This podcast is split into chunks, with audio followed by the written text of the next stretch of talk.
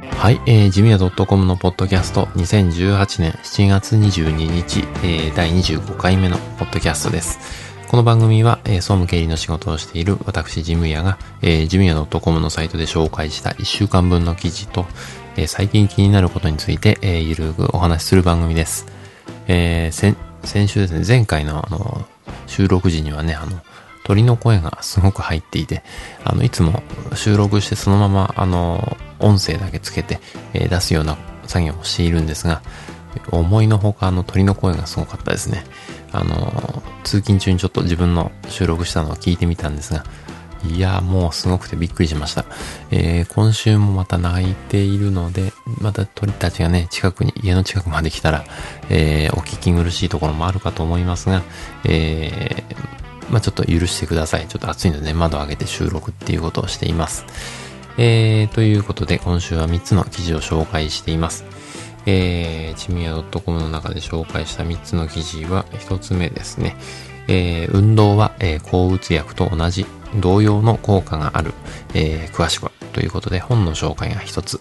えー、2つ目、えー、手書きメモを始めませんかというのが2つ目。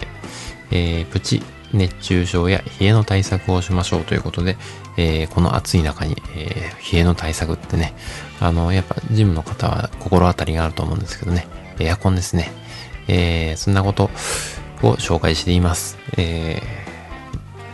そうですね。ちょっと暑い日がね、毎日続くんで、え、最近はあの、お昼休みに 500ml のあのペットボトルですね、えー、1本飲むようにしています。えー、まあ、暑い日がね、しばらく続きそうなので、皆さんもね、体調管理には気をつけて、えー、今週1週間乗り切っていただきたいと思います。えー、それでは早速、本編スタートです。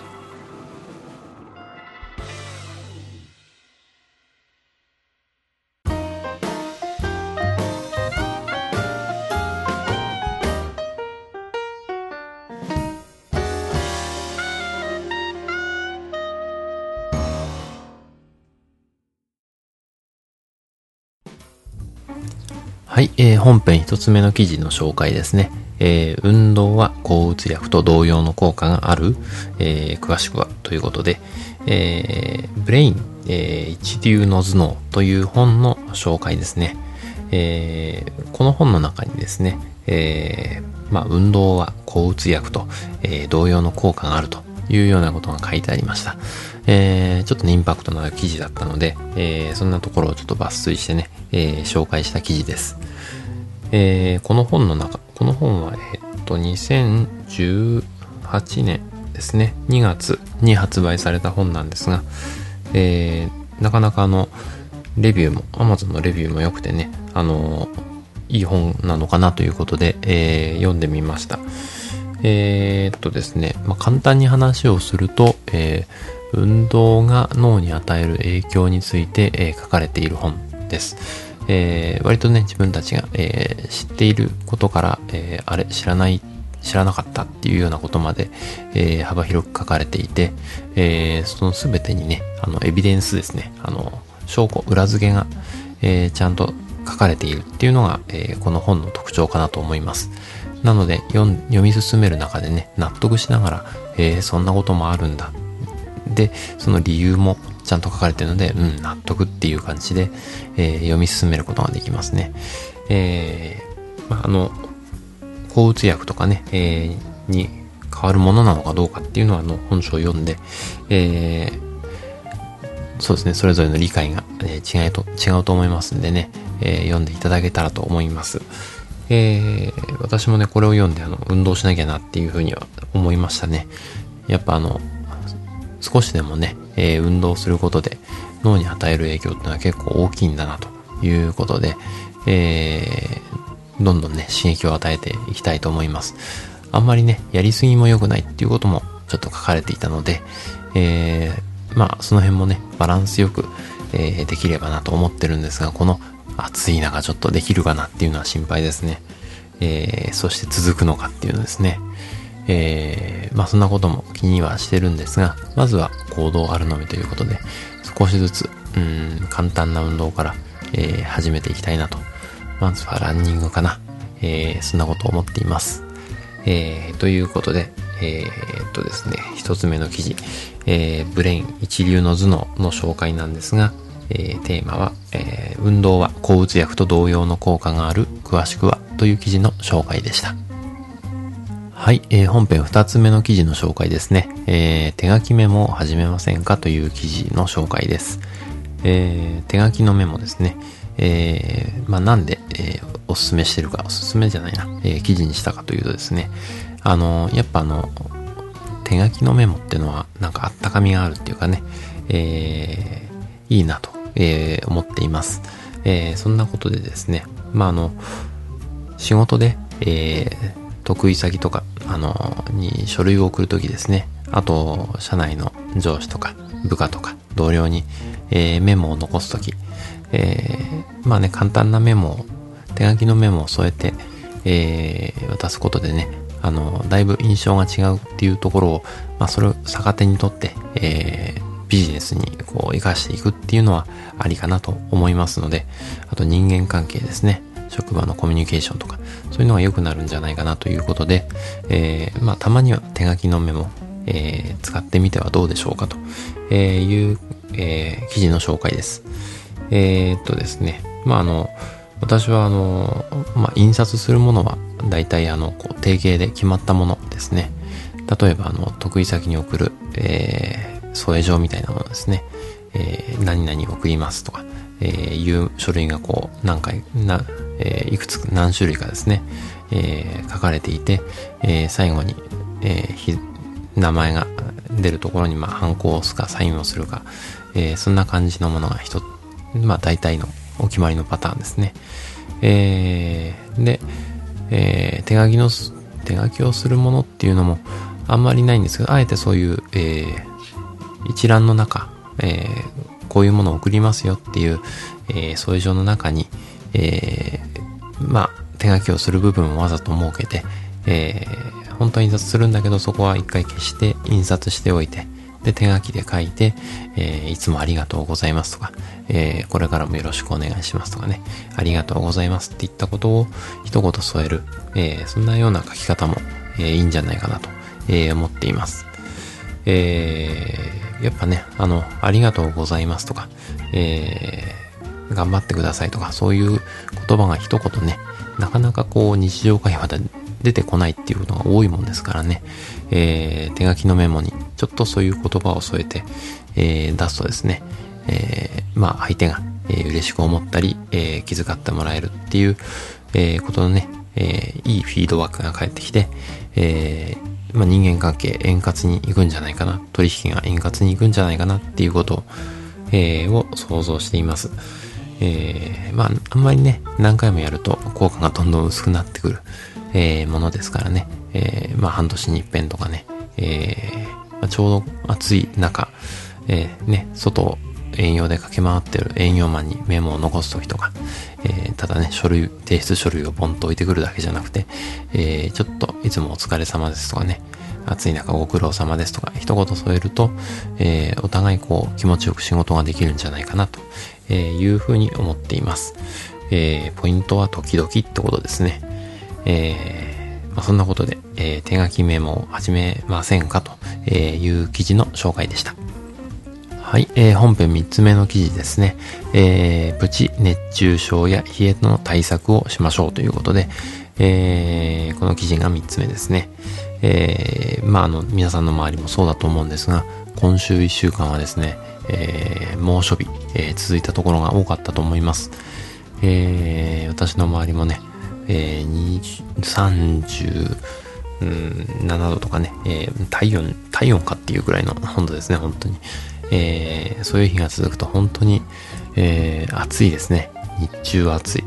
で、あの、エアコンを入れるわけなんですが、まあ、エアコンもね、あの、バランスよく配置されてたり、こう、効き方がね、えー、優しくこう効いてくるといいんですけど、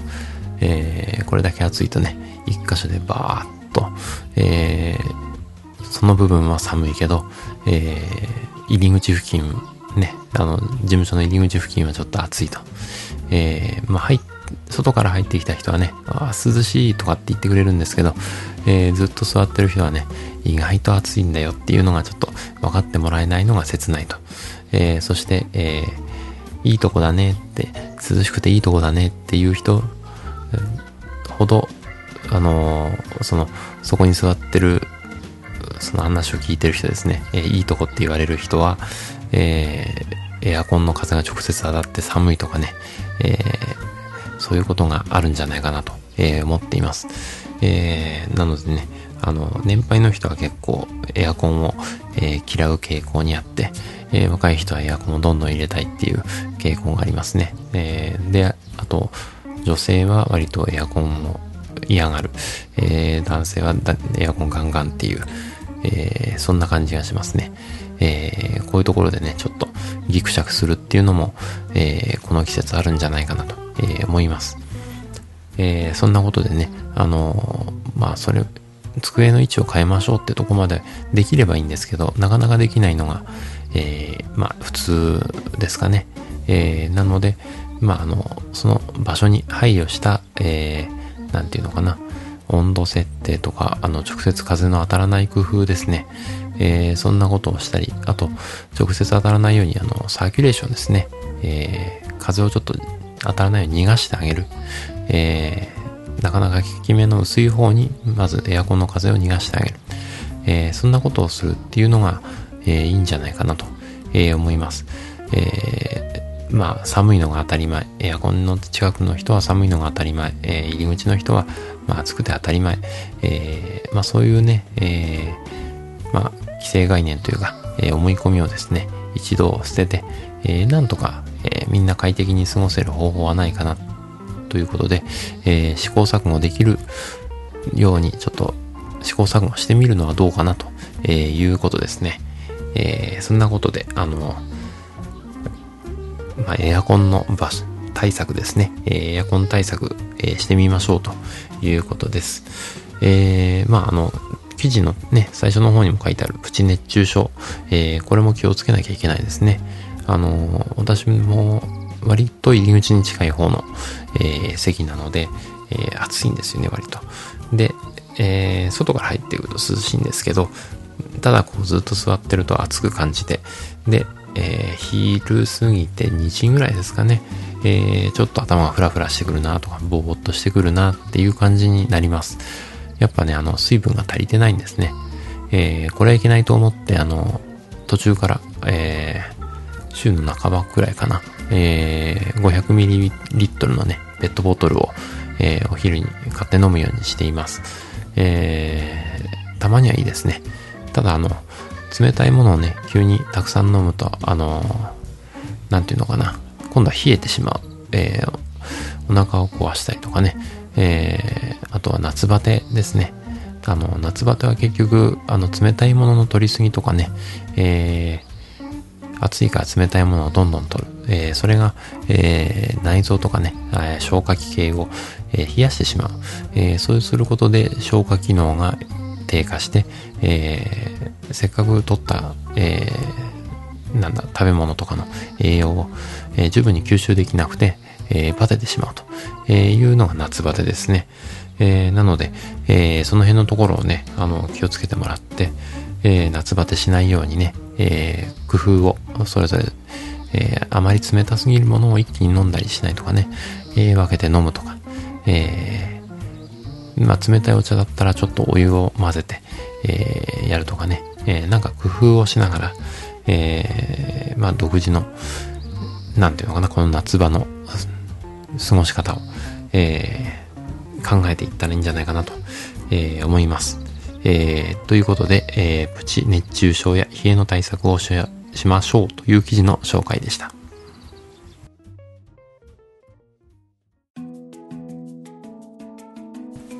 はい、えー、本編に続いて、えー、おすすめのコーナーですね。えー、今週はですね、冷蔵庫の紹介をしたいと思います。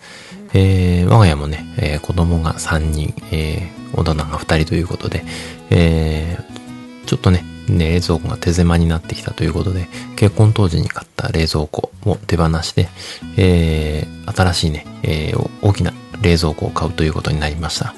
あの、いくつかね、えー、電気屋さんをこう、週末巡って、えー、ど、どのメーカーのものがいいのかなっていうのを、えー、いろいろ見て、見てきたんですが、えー、明らかにこう、まあ私は素人なんでね、あの、よくわからないんですけど、明らかに性能が違うなと思ったのが、えー、日立ですね。日立の真空チルド。えー、あの、小さな、えー、スペースなんですけど、その間だけちょっと気圧が違うんですね。えー、気圧が違うことで、えー、酸化を防止して、えー、まあ、あの、なんていうのかな、ハムとか、えー、チーズとかですね、スライスチーズとか、ああいうのが、あの、1ヶ月以上経っても、こう、硬くならないっていうことですね。えー、そんなことあるのかなと思って、本当に、えー、カタログ見てて、話をする中で、え、ある電気屋さんですね、え、に行ったら、あの、本物が置いてあってですね、え、これは1ヶ月以上前に、え、入れたものですっていうことで、え、本物の、え、チーズが置いてあったりね、え、しました。えー、本当なんだと思って、えー、それはあの感動したんですけど、えー、結局うちの方で、えー、選んだのがパナソニックですね。えー、の冷蔵庫です。えー、やっぱね、あの、新しいものはいいですね。あの、冷蔵の効きもいいし。で、えー、っと、野菜の持ちもいいようです。あの、ナッパとかね、ああいうのもしなっとならなくて、えー、いいと言っていました。まあ、一週間ぐらいは大丈夫だと思いますね。で、えー、あとひき肉ですね。ひき肉のこの持ちもいいということで、えー、その辺が感動したとこですかね。やっぱあの、新しいものはある、ある程度技術が詰まってるので、えー、いいなと、えいうふうに感じた、えー、今日この頃です。えー、まあ、電気屋さんに行ってね、あの、冷蔵庫買い替えを検討されている方、えー、ちょっとね、参考になればと思って、えー、紹介させていただきました。今日は、えー、冷蔵庫の紹介でした。